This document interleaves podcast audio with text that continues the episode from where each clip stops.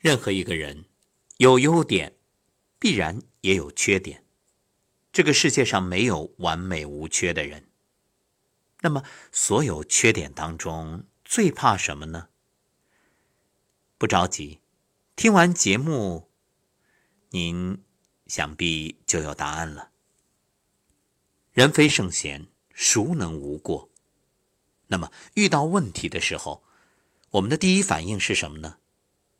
是把责任推卸给环境和他人，还是首先想到找自己的原因？四十二章经告诫：人有重过而不自悔，顿息其心，罪来复身，如水归海，渐成深广。事情不成功，遇到挫折困难，或者人际关系处理的不好，不要怨天尤人。而要反躬自省，一切从自己身上找原因。做人最忌讳的是看不到自己的问题。一个男人最近发现啊，妻子的耳朵越来越聋，经常问了好几遍，妻子都没回应。于是他问医生：“医生，您说我妻子这个情况，我该怎么办啊？”医生告诉他。你可以试着多喊几次，比如先站远点问，然后呢近一点，最后到他身后问他。男人回到家，进门的时候就喊了一句：“亲爱的，今晚吃什么？”果然没有回应。他往前迈了几步，接着问道：“亲爱的，今晚吃什么？”依然没有听到妻子的回答，他很失望。走到妻子身后，再一次问道：“亲爱的，今晚吃什么？”这时候，他终于听到了妻子说：“吃鱼呀！”我都回答你三遍了。人在旅途，往往背着两个包袱，一个包袱上写着他人的过失，另一个上面写着自己的过失。然而，很多人却往往把写着他人过失的包袱挂在胸前。而把写着自己过失的包袱甩到身后，所以这种人啊，无论怎么样都看不到自己的过失，但一低头就很容易看到别人的过失。他们总是理直气壮地说：“我没问题啊，都是你的问题。”又或者说：“这个事情和我无关，你爱找谁找谁。”或者说：“如果我有问题，那肯定都是你造成的。”诸如此类，小时候抱怨父母，长大后抱怨社会，年老后抱怨子女，却从来不会在自己身上找原因。这种人啊，有一个特别时尚的名字——甩锅侠。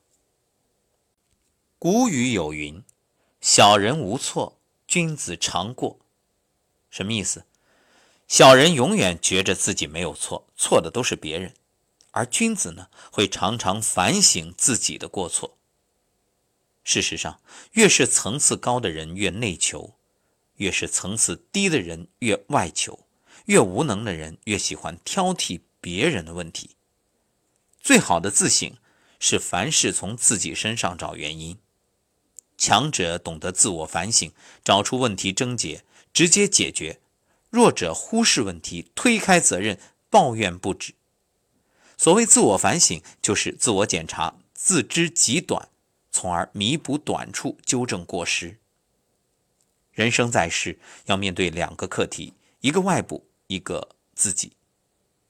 我们无法决定外部的事情，但能够通过反思不足而改变自己。可现实中啊，人们总是习惯性的掩饰自己的错误，不敢面对。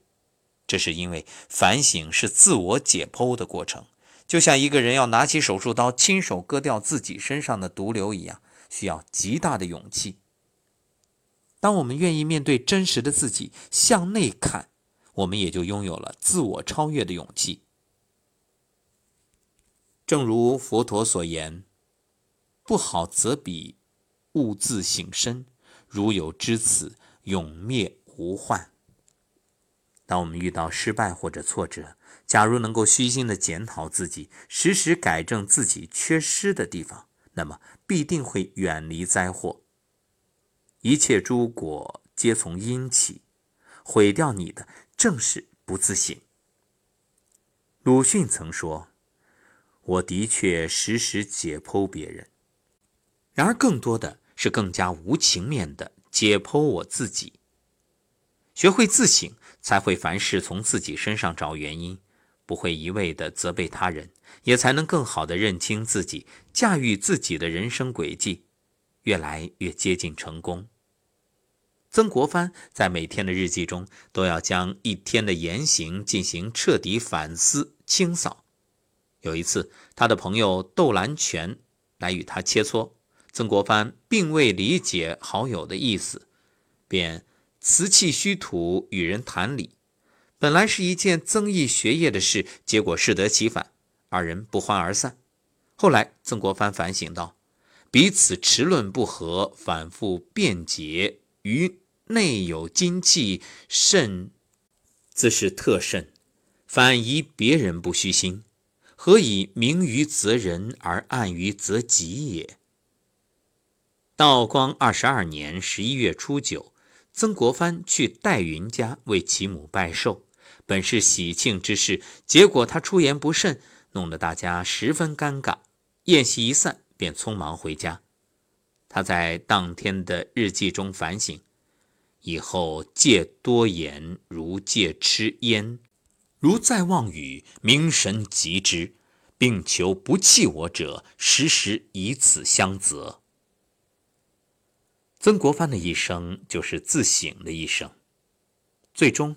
他的人生修养和事业都达到一定的高度，成为一代中兴名臣。古人有云：“静坐常思己过，闲谈莫论人非。”一个人只有懂得常思己过，才会摒弃愤世嫉俗之心，抚平生命的浮躁，让心胸豁然开朗，也才会拥有宽广恢宏的气度，扬长避短，择善而行，才能约束日常行为。